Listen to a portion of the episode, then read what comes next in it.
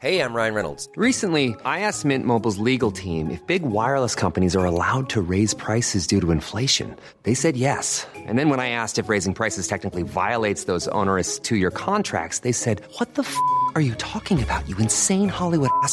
So to recap, we're cutting the price of Mint Unlimited from $30 a month to just $15 a month. Give it a try at mintmobile.com slash switch. $45 upfront for three months plus taxes and fees. Promo rate for new customers for limited time. Unlimited more than 40 gigabytes per month. Slows. Full terms at mintmobile.com. Porque el mundo actual no se entendería sin la economía y los negocios. Acompaña a Mario Maldonado, el columnista de negocios más joven y objetivo del periodismo financiero, en su programa Bitácora de Negocios.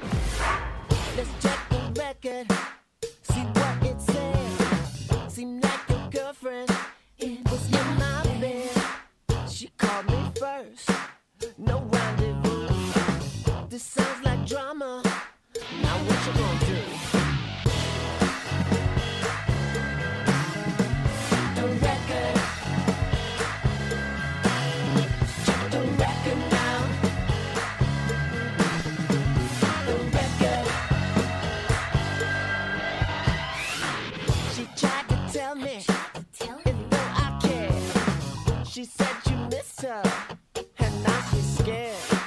You can't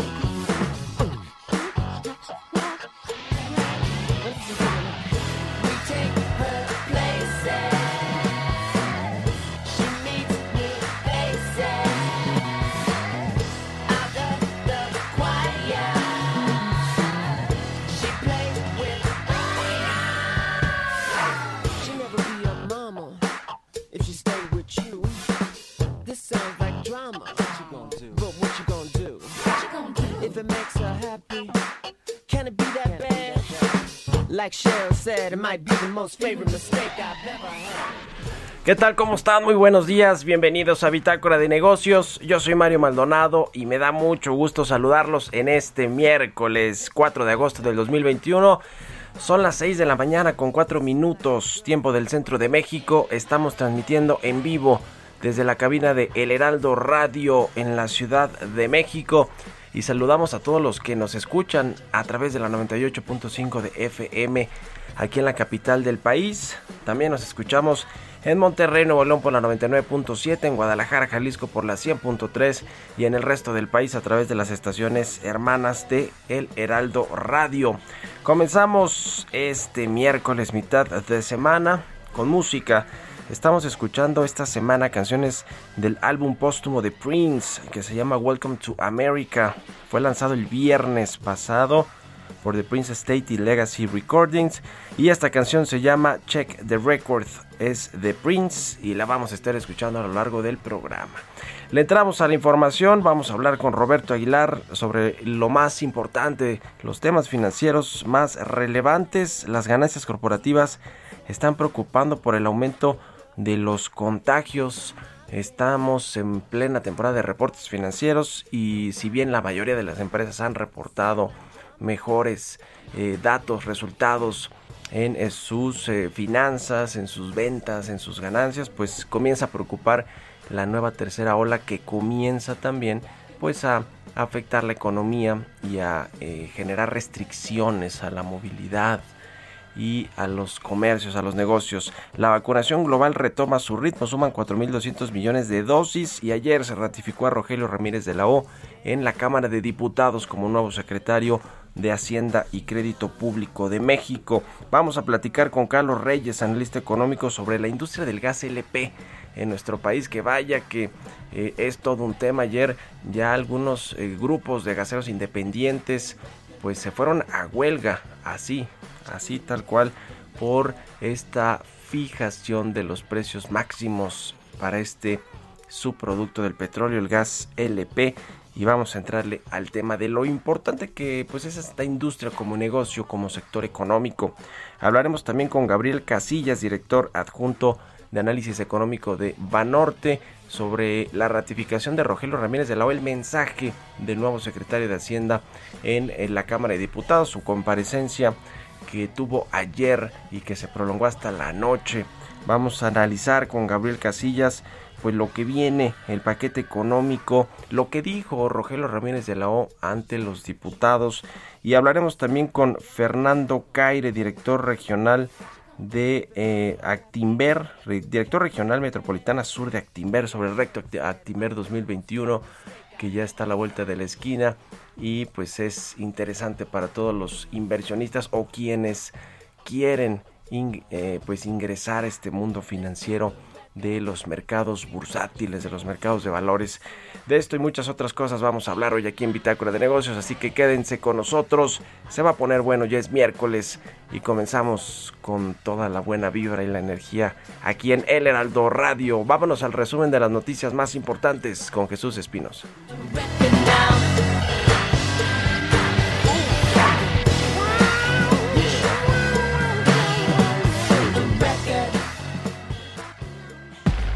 El resumen.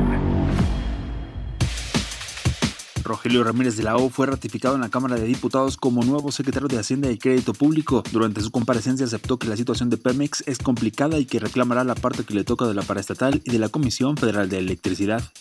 Si yo eh, hice alguna observación o algún condicionamiento sobre eh, la Pemex o la CFE para poder asegurarme que podía tomar esta responsabilidad como secretario de Hacienda, si ustedes me ratifican. Yo lo que pedí fue estar informado y tener voz en todo lo que tiene impacto fiscal. Porque, pues, ¿para qué quiere un secretario que no se interese en los impactos fiscales? Antes de ser ratificado, Rogelio Ramírez de la O prometió que entregará un paquete económico 2022 equilibrado y responsable. Adelanto que el paquete económico que se presentará el próximo 8 de septiembre será equilibrado y responsable, con una profunda dimensión social, que buscará un desarrollo social incluyente, dotando de mayores oportunidades a los más desfavorecidos y buscando una prosperidad nacional y convergente entre estratos sociales y regiones. La secretaria de Gestión Integral de Riesgos y Protección Civil de la Ciudad de México, Miriam Mursúa, informó que la empresa noruega DNB presentará el peritaje final sobre el desplome de una trave de la línea 12 del metro de la capital del país el 23 de agosto y el análisis causa raíz el 6 de septiembre. Luego del paro de labores que dejó sin gas al Estado de México, organizaciones de venta y distribución de combustible en la entidad pidieron ser tomados en cuenta en las medidas para determinar su precio. BBVA México señaló que la pandemia generó una fuerte caída en el ingreso laboral y una lenta recuperación en la creación de empleo. Destacó que el ingreso laboral per cápita mensual en 2020 fue de 3.020 pesos, lo que significó una disminución de 9.3% frente a 2018 y de 7.4% con respecto a 2016 en términos reales. Este martes General Motors dio a conocer que una vez más detendrá la producción de camionetas tipo pickup a partir del próximo lunes en dos plantas de montaje de Estados Unidos y una de México ante la escasez de chips y que no podrá reiniciar la actividad hasta el próximo 16 de agosto. Bitácora de negocios en El Heraldo Radio. El editorial.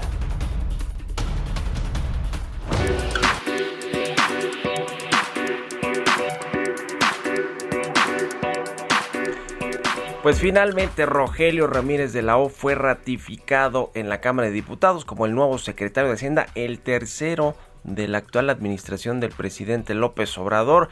Ya pasó por esta cartera Carlos Ursúa. Después, Carlos Ursúa muy brevemente, por cierto, creo que duró ocho meses. Luego un año y medio, dos años le tocaron a Arturo Herrera, de los cuales un año y medio pues tuvo una crisis económica que, que desató, que generó el COVID-19 y le toca el turno a Rogelio Ramírez de la O que por lo que se escuchó ayer pues está eh, con la intención de quedarse el resto del sexenio, esta segunda mitad de la administración de Andrés Manuel López Obrador y ratificó un poco lo que ya habíamos hablado aquí, lo que ya habíamos comentado, sí puso condiciones al presidente López Obrador para tomar este encargo.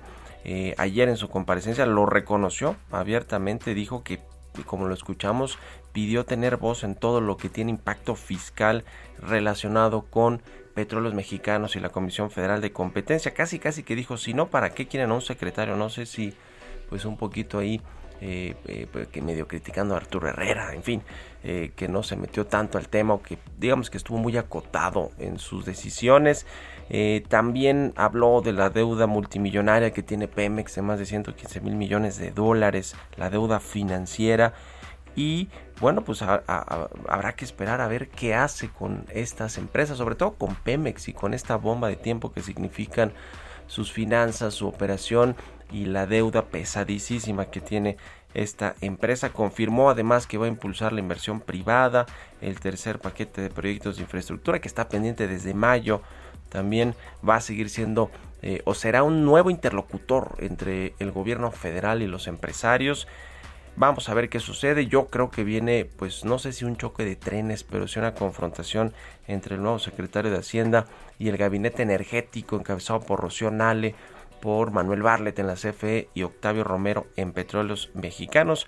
Vamos a ver quién se va imponiendo en este sector, que por cierto ha sido uno de los principales puntos de quiebre entre el gobierno federal y los empresarios en esta relación que debería ser pues productiva y no de incertidumbre. Vamos a ver qué sucede con el nuevo secretario de Hacienda. Por lo menos ya tenemos a un ratificado secretario de Hacienda para que comience a trabajar en el presupuesto y el paquete económico del próximo año, la miscelánea fiscal y todo lo que venga y lo que tenga que enfrentar a Rogelio, Rogelio Ramírez de Lau, que por lo menos en lo que tiene que ver con la estabilidad financiera, pues ya no van a ser tiempos tan turbulentos como los de la crisis. ¿Ustedes qué opinan? Escríbanme en Twitter, arroba Mario Mal y a la cuenta arroba Heraldo de México. El reto Actinver ha regresado. Aprende sobre finanzas con expertos con más de 40 cursos y 120 pláticas. Prueba tus conocimientos en un simulador que recrea los movimientos de la bolsa. Participa y podrás ganar hasta 500 mil pesos o premios todos los días. Inscríbete antes del 8 de agosto y recibe 20% de descuento. Inscríbete en retoactinver.com. Economía y mercados. Roberto Aguilar ya está aquí en la cabina del Heraldo Radio. ¿Cómo estás, mi querido Robert? Buenos días. ¿Qué tal, Mario? Me da mucho gusto saludarte a ti y a todos nuestros amigos. Fíjate que ahora que hablas del secretario de Hacienda en Perú, cuando llega el nuevo gobierno, no hay secretario de Hacienda, no lo nombran y se hace un verdadero drama, drama en los mercados financieros y los inversionistas internacionales, a grado tal de que al siguiente día, pues el nuevo presidente tuvo que salir a dar a conocer el nombre del nuevo secretario de Hacienda. Es un poco para ver la dimensión de la importancia que tiene un secretario de Hacienda en una economía. Y bueno, te comento que las bolsas asiáticas avanzaban hasta alcanzar máximos de una semana, impulsadas en gran medida por los buenos resultados de las empresas estadounidenses, aunque el ambiente seguía siendo de cautela, ya que la variante delta del coronavirus que se está extendiendo rápidamente, pues enturbia las perspectivas económicas mundiales. Fíjate que hoy medios de comunicación de China informaron que de 31 regiones provinciales eh, han advertido a los residentes que no deben realizar viajes innecesarios a la luz de los recientes brotes. El miércoles, hoy más bien, China informó de 96 nuevos casos confirmados de coronavirus para el 3 de agosto, de los cuales 71 ya eran de transmisión local, así es que a punto de regresar también la pesadilla por China por el tema del coronavirus.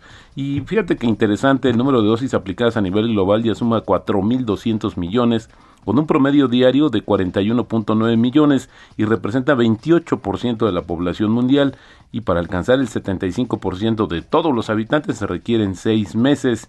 La aplicación de vacunas, pues sí, retomó su ritmo luego de una caída el mes pasado cuando el promedio diario bajó a solo 30 millones de vacunas.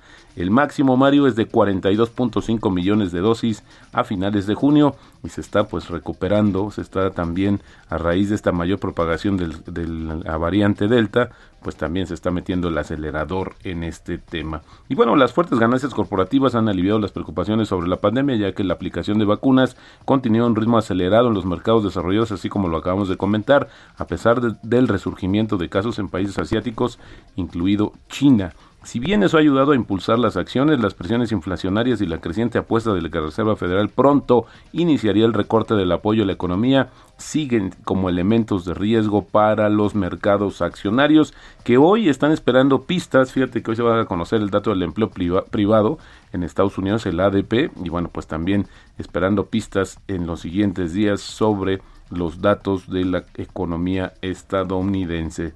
Pero Hoy lo que sí eh, es interesante en el marco del mercado accionario, Mario, es que los rendimientos reales ajustados a la inflación de los títulos del Tesoro de Estados Unidos aumentarán alrededor de 70 puntos básicos desde los actuales mínimos históricos en torno al menos 1.2% para finales del año. Esto lo dijo Citi, que presentó esta idea como razón para recortar una, su recomendación sobre las acciones de Estados Unidos a neutral. Interesante porque ahora pareciera que está apuntando ya a la renta fija y con ello pues esto podría estamos esperando no desde hace meses Mario esta este ajuste de los mercados que han subido mucho las bolsas etcétera pero bueno esperamos que no sea tan brusco como se ha anticipado. Y bueno, hoy se dio a conocer que la actividad empresarial de la zona euro avanzó el mes pasado, expandiéndose a su ritmo más rápido en 15 años ya que el levantamiento de más restricciones por el coronavirus y la aceleración de la campaña de vacunación inyectaron literalmente vida a la industria de servicios,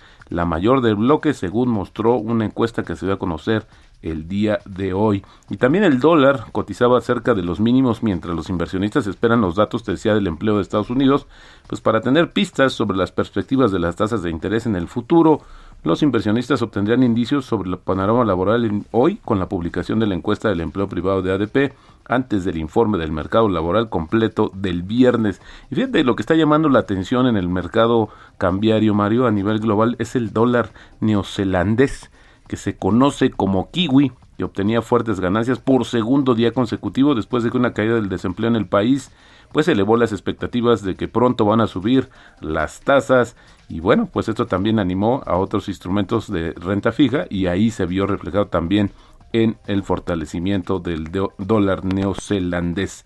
Y la Organización Mundial de la Salud será, eh, está buscando 11.500 millones de dólares en fondos urgentes para combatir la variante Delta del coronavirus. Eso según un borrador de un informe que fue visto por la agencia Reuters en medio de preocupaciones de que las naciones más ricas están eludiendo en parte sus programas de coronavirus. Una gran parte del dinero en efectivo que se solicita a los socios de la Organización Mundial de la Salud se necesita para comprar pruebas, oxígeno e incluso mascarillas para las naciones más pobres. Y el tipo de cambio, Mario, en estos momentos está cotizando en 19 85. En estos días se ha mantenido relativamente estable, por ahí de los 19.88 que marcó ayer. Y la frase del día de hoy, si me lo permites, seguiré promoviendo una política de austeridad para reducir los gastos onerosos, pues no pueden operar estructuras públicas onerosas en un país con las desigualdades que tiene México. Esto lo dijo ayer en su comparecencia Rogelio Ramírez de la O, el nuevo secretario de Hacienda, y yo creo que esta frase resume mucho también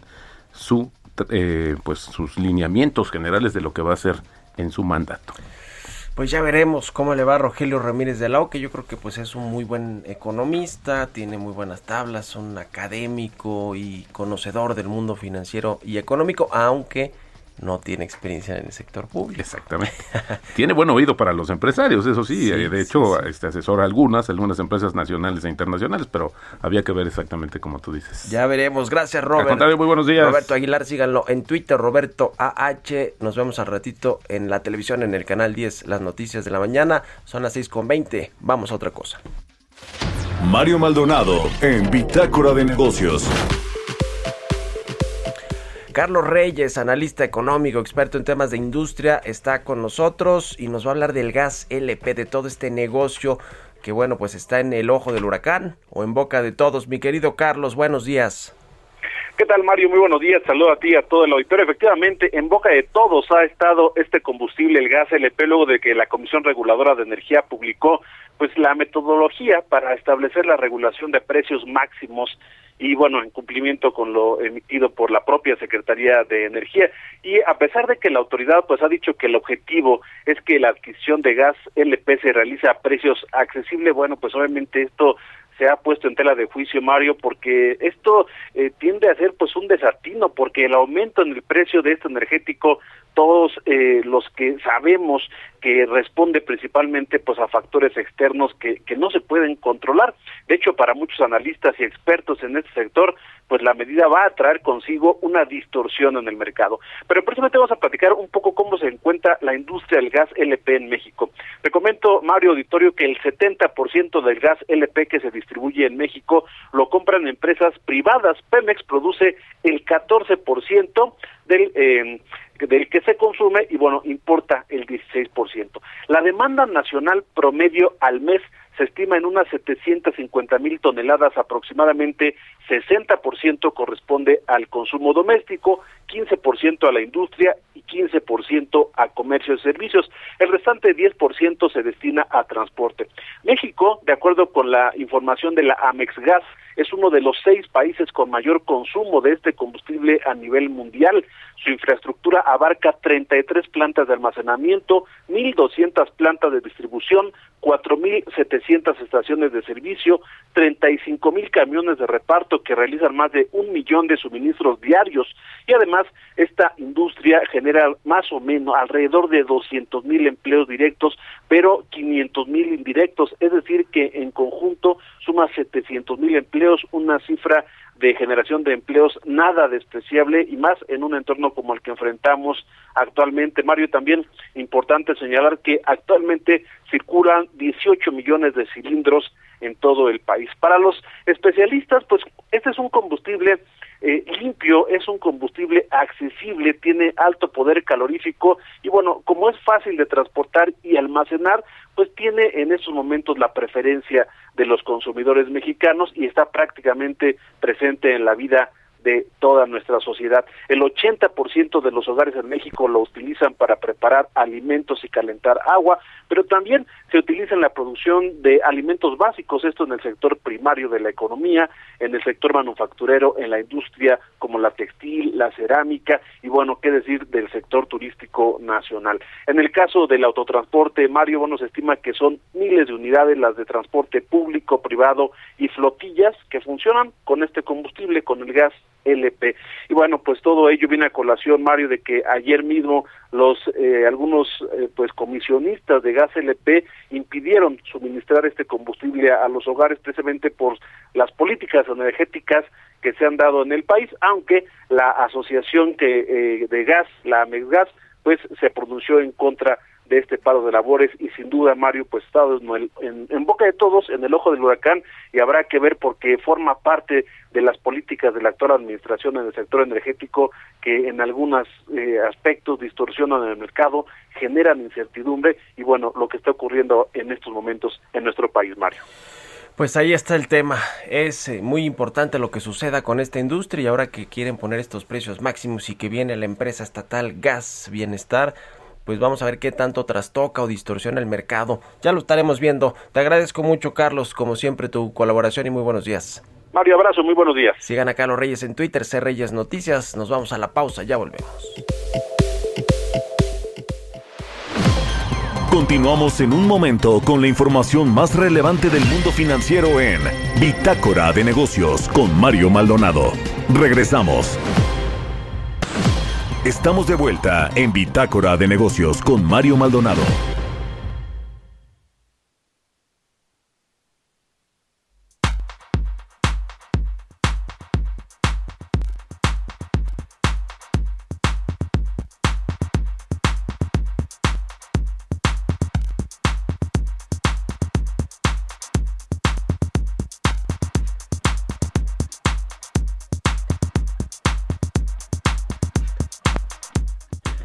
Ya estamos de regreso aquí en Bitácora de Negocios. Son las 6 de la mañana con 30 minutos, tiempo del centro de México. Vamos a platicar con Gabriel Casillas, analista, economista, director adjunto de análisis económico de Vanorte, a quien me da mucho gusto saludar. Como siempre, ¿cómo estás, mi querido Gabriel? Buenos días. Muy buenos días, estimado Mario. Siempre un gusto saludarte y gracias por invitarme a tu programa. ¿Cómo viste ayer al secretario de Hacienda, al nuevo secretario de Hacienda, eh, Rogelio Ramírez de la O, quien fue ratificado eh, por la Cámara de Diputados y bueno pues habló, hizo una comparecencia ante los diputados, habló de lo que viene en el próximo paquete económico, de la reforma fiscal, de la estabilidad económica, de la relación con petróleos mexicanos y con la CFE. ¿Por dónde empezamos? ¿Cómo viste el discurso en general? Pues yo creo que está señalando justamente los puntos más importantes, estimado Mario. Eh, precisamente yo creo que esos son los cuatro puntos más relevantes. Uno, el tema de que la reforma fiscal pues va a venir, como ha dicho el presidente, sin nuevos impuestos ni aumento de tasas impositivas, más por el lado de hacer las cosas más fáciles para pagar los impuestos, más por el tema de eficiencia recaudatoria. Dos, lo que tú mencionas de Pemex, ahí no no, no amplió mucho su respuesta eh, el doctor Ramírez de la O, pero este Rogelio conoce muy bien a Pemex, entonces creo que va a tener ideas interesantes al respecto. Número tres, el tema que decías de que pues va a seguir con el tema de austeridad y cuidado de las finanzas públicas. Yo creo que eso pues da mucha tranquilidad a los mercados. Y número cuatro, que esa no, no, no la mencionaste tanto, pero que es bien importante, Mario, el tema de la relación con el sector privado. ¿no? Entonces yo, como sabes, pues Rogelio ha trabajado muchos años con, con muchas empresas en México, no les ha dado servicios, ha sido consejero. Entonces yo creo que eso eso es bien importante porque desde que salió eh, Alfonso Romo, pues como que se perdió un poco ese contacto con el sector privado y hacía mucha falta y creo que ese espacio eh, no nada más lo puede llenar Rogelio, creo que además lo va a hacer bastante bien. Sobre, y un poco desmenuzando cada uno de los puntos, sobre el paquete económico del próximo año, ¿qué cambios crees tú que puede contener, digamos, sorpresas, vamos a llamarlo así, eh, de, cara a lo que va a ser el 2022, eh, este, este, digamos, año ya en el que Rogelio Ramírez Aló estará con eh, de- digamos el paquete económico que él propuso, que le aprobaron en el Congreso, etcétera. ¿Qué cambios puede haber más allá del tema fiscal, que creo que va a haber pues más bien hay una miscelánea fiscal donde pues se busque más eficiencia en, en- en el SAT, más facilidad para cobrar impuestos. Eh, ha hablado Raquel Buenrostro de estas tasas efectivas de ISR que no se están pagando, dice ella, digamos, al- al- correctamente, ¿no? Como tendría que ser. ¿Qué, qué, qué, qué cambios, qué sorpresas esperarías para el paquete económico que va a presentar en septiembre? Eh, pues mira, Mario, yo en la parte de variables macroeconómicas no creo que haya ninguna sorpresa.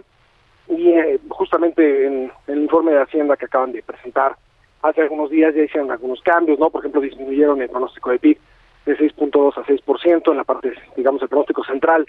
Eh, yo creo que esa parte eh, también, por ejemplo, dieron las cifras de cómo se va a ver la deuda el año que entra, el déficit. Yo creo que en ese sentido no va sorpresas. Como tú bien dices, yo creo que si hay alguna sorpresa es ver qué viene de la miscelánea fiscal.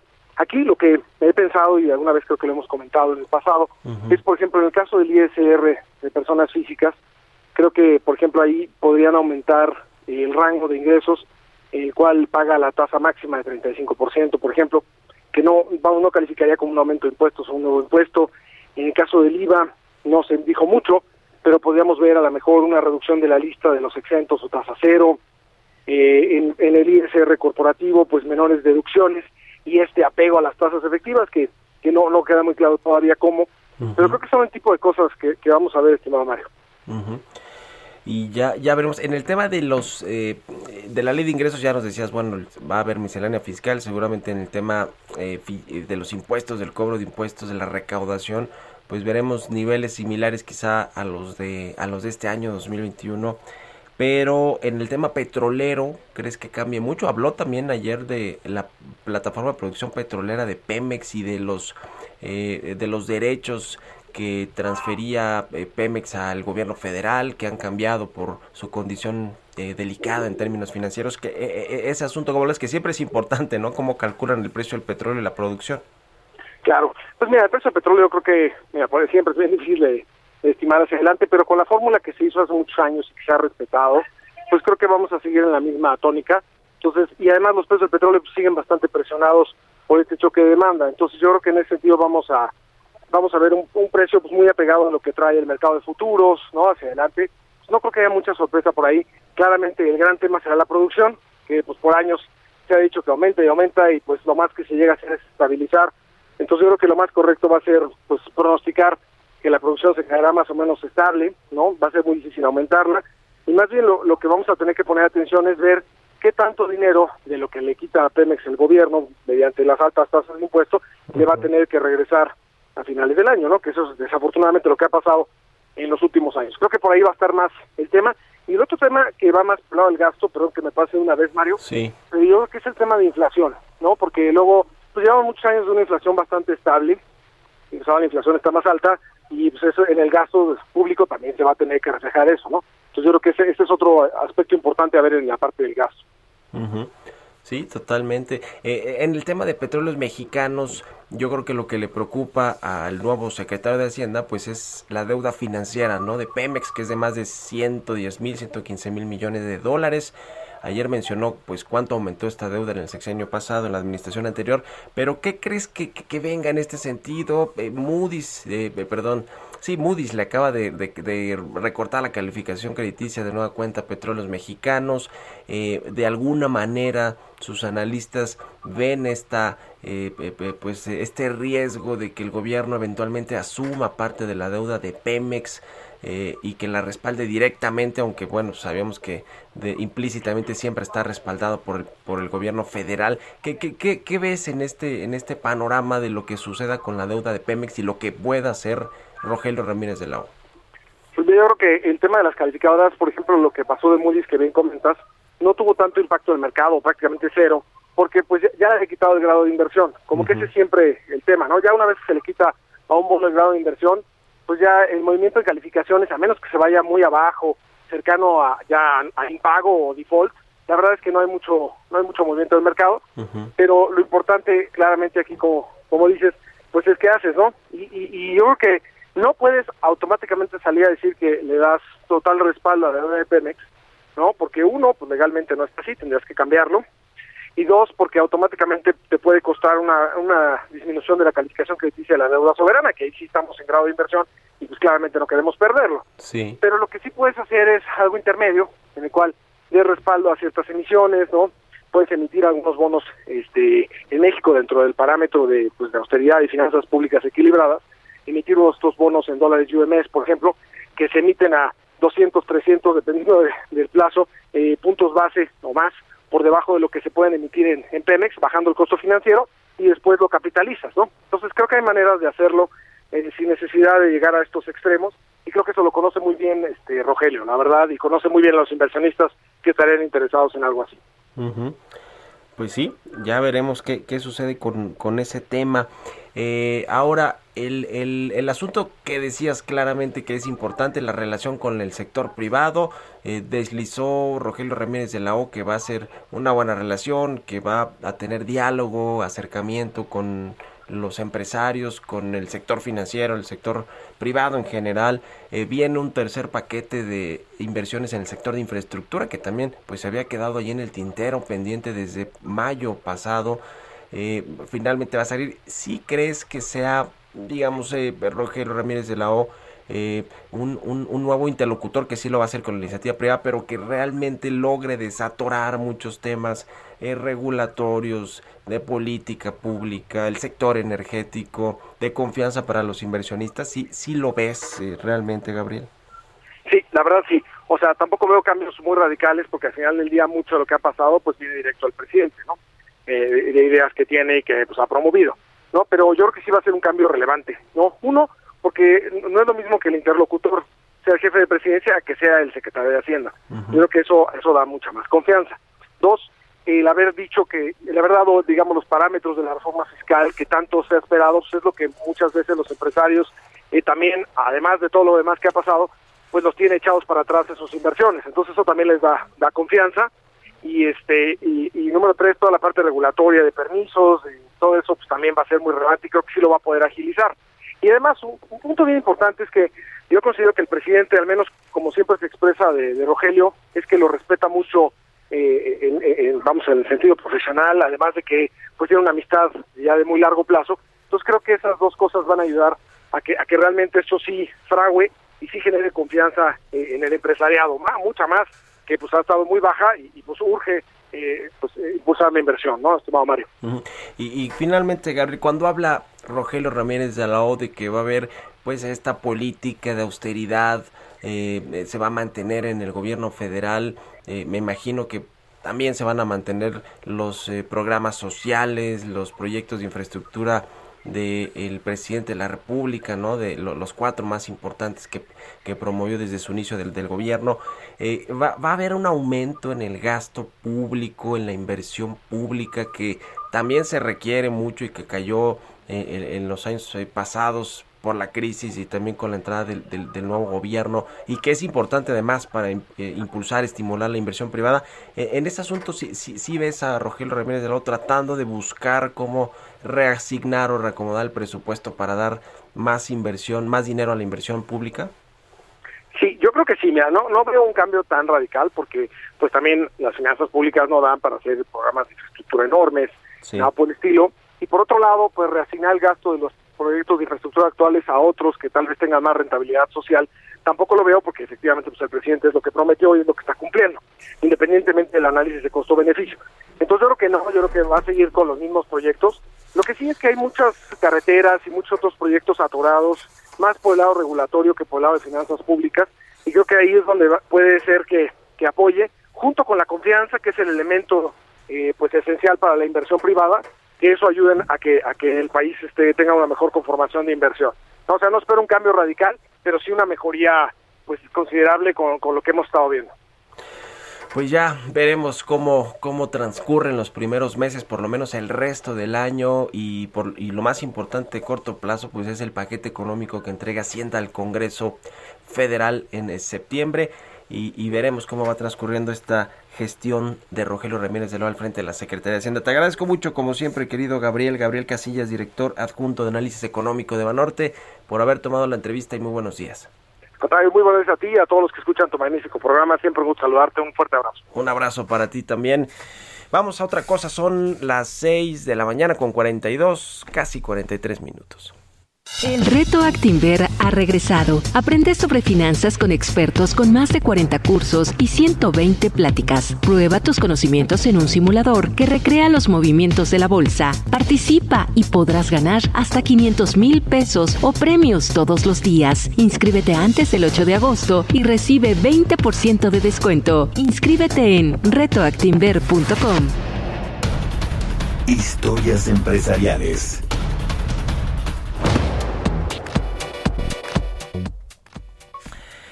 Y bueno, pues una noticia que tiene que ver con el sector de las tecnologías de la información en México y con una de las principales empresas que se llama Kio Networks de la multimillonaria mexicana María Asunción Aramburu Zavala. Lo estaba buscando vender desde hace tiempo. Finalmente parece ser que encontró comprador. Se llama Squared Capital, la empresa que habría adquirido Kio Networks. Todavía no se da a conocer el monto de esta transacción pero pues eh, todo parece ser que ya está cerrada la operación y de todo esto nos cuenta Jesús Espinosa. iSquare Capital es una firma de capital privado que se enfoca en inversiones en infraestructura global. La empresa invierte en proyectos de energía, servicios públicos, transporte y telecomunicaciones en América del Norte, Europa y economías selectas de alto crecimiento como India y China. Con sede en Miami, fue fundada en 2012, además cuenta con oficinas en Hong Kong, Houston, Londres, Nueva Delhi, Nueva York y Singapur. Ha realizado inversiones en la industria de energía hidroeléctrica de Estados Unidos, en la industria de tratamiento de aguas residuales de China y en la India. Recientemente firmó un acuerdo para adquirir a Kio Networks, el proveedor líder de servicios de infraestructura digital en México. El socio gerente de iSquare Capital, Adil Rahmatullah, señaló que México es un componente central para su estrategia en Latinoamérica y esta inversión en Kio Networks continúa con sus compromisos con la infraestructura digital, donde han comprometido más de 3 mil millones de dólares en seis inversiones en todo el mundo. Agregó que su portafolio de infraestructura digital global conecta a millones de personas en cuatro continentes a través de un conjunto diverso de activos que incluyen centros de datos, redes de fibra y sitios celulares. En un comunicado, Kio Networks informó que está preparado para captar el rápido crecimiento de la infraestructura digital en México y la región de Latinoamérica en general. Para Bitácora de Negocios, Jesús Espinosa.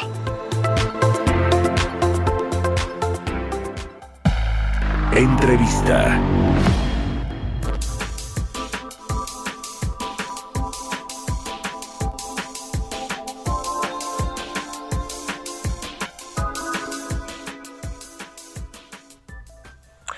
Ya estamos aquí en Bitácora de Negocios, de regreso son las 6.45 y vamos a platicar con Fernando Caire, él es director regional metropolitana sur de Actimber, a quien me da gusto saludar. ¿Cómo estás Fernando? Muy buenos días. ¿Qué tal? Muy buenos días. Eh, igualmente, mucho gusto saludar a, a ti y a tu habla auditorio. pues eh, muy importante y calientito el tema del reto Actimber 2021, lo escuchamos por todos lados y eh, si tengo bien la información del 26 de julio al 8 de agosto, los que quieren participar pues ya comenzaron a inscribirse y, han obtenido descuentos. Platícanos eh, de, esto, Fernando, y, en, digamos, para entrar en materia, ¿qué es el reto Actimber y por qué es importante para, para las personas que quieren adentrarse en el mundo financiero? Por supuesto. El reto Actimber es una experiencia de aprendizaje financiero. Nos va a permitir acercarnos a, a este tipo de estrategias eh, patrimoniales. Parte de tres premisas principales la primera es el aprendizaje y es la más importante. Eh, una vez que yo soy parte del reto Actinder, voy a tener acceso a información, a webinars, talleres, cursos en línea que van a ser impartidos tanto por especialistas de Actinver como por especialistas de la Bolsa Mexicana de Valores y de las empresas invitadas que tenemos.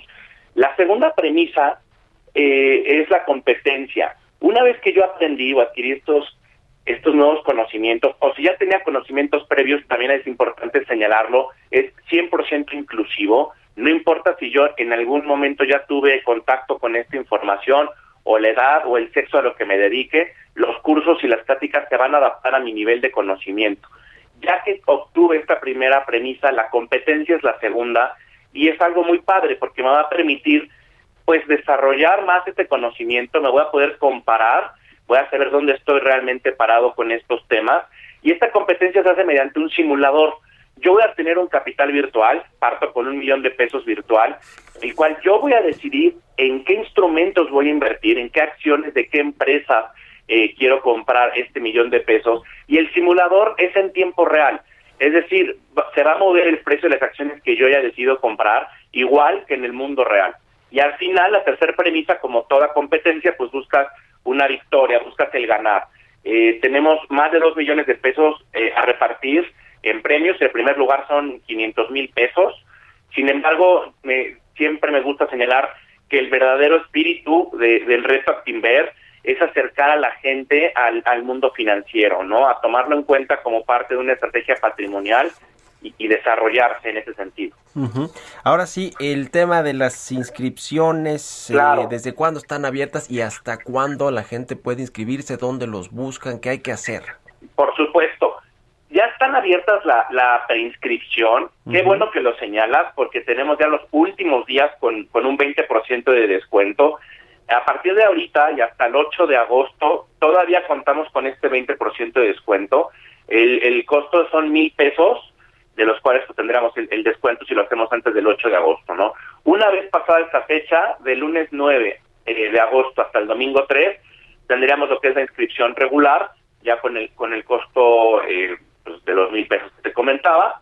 Eh, para más información, es muy fácil registrarse, la verdad es que son cinco minutos máximo lo que te puede tomar el registro y lo podemos hacer a, partir de nuestras redes sociales en Reto Actimber, en Facebook, en Twitter en arroba Reto Actimber y bueno, la inscripción directa a nuestra página que es retactimber.com, donde no solamente vienen las instrucciones del registro, que es algo rápido como te comentaba, sino ya nos empieza a acercar al simulador, ¿no? Si yo me inscribo desde ahorita, no solamente tengo el beneficio del descuento, sino que ya puedo empezar a familiarizarme con el sistema, puedo empezar a, jugar un poco con el simulador para que cuando empiece el reto ya no parta de cero.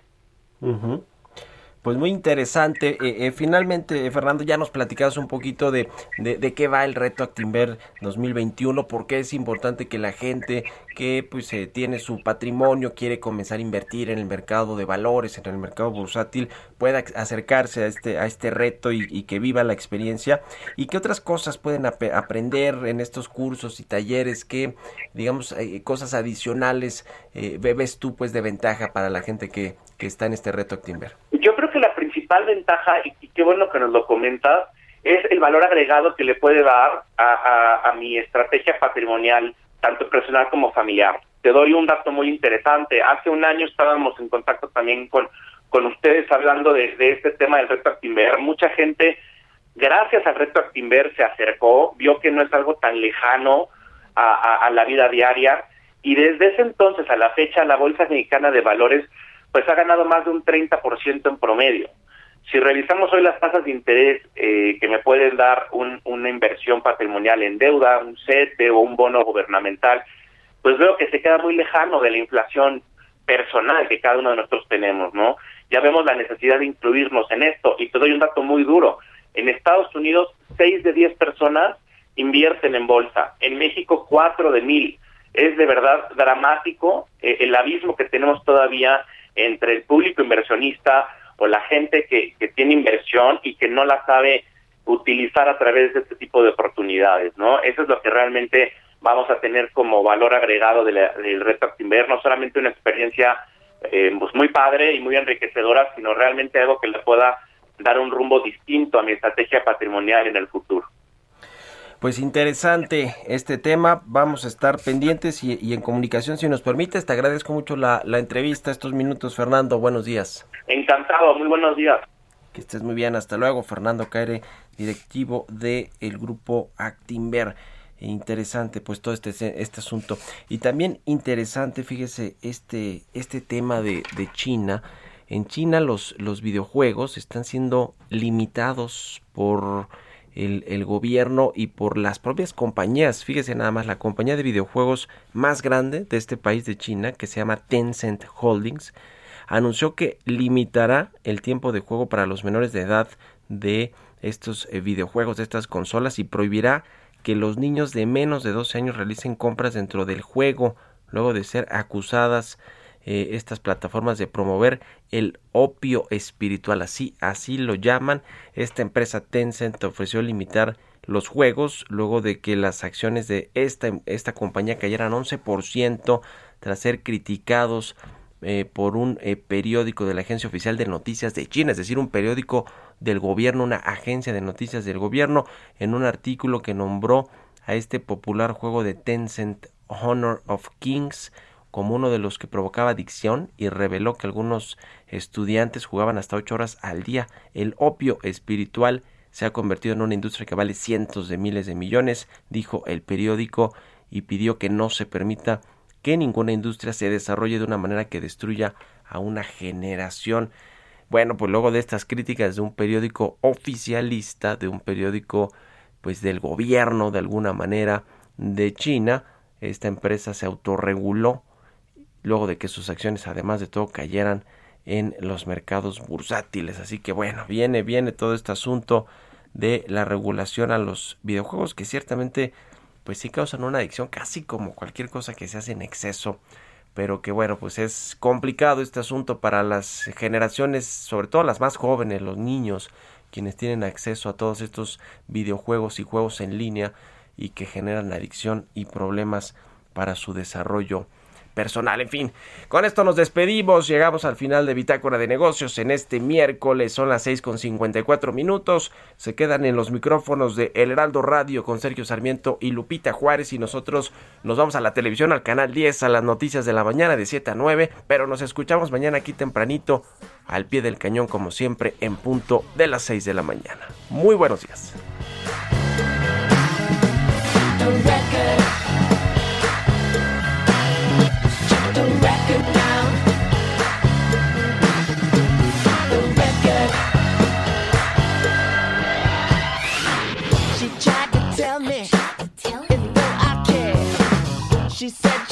You miss her, and now she's scared. You can't mislead him, even though she's young. She wants her Esto fue Bitácora de Negocios con Mario Maldonado, donde la H suena y ahora también se escucha. Una estación de Heraldo Media Group. Even on a budget, quality is non-negotiable. That's why Quince is the place to score high-end essentials at 50 to 80% less than similar brands. Get your hands on buttery soft cashmere sweaters from just 60 bucks, Italian leather jackets, and so much more. And the best part about Quince, they exclusively partner with factories committed to safe, ethical, and responsible manufacturing. Elevate your style without the elevated price tag with Quince. Go to quince.com slash upgrade for free shipping and 365-day returns.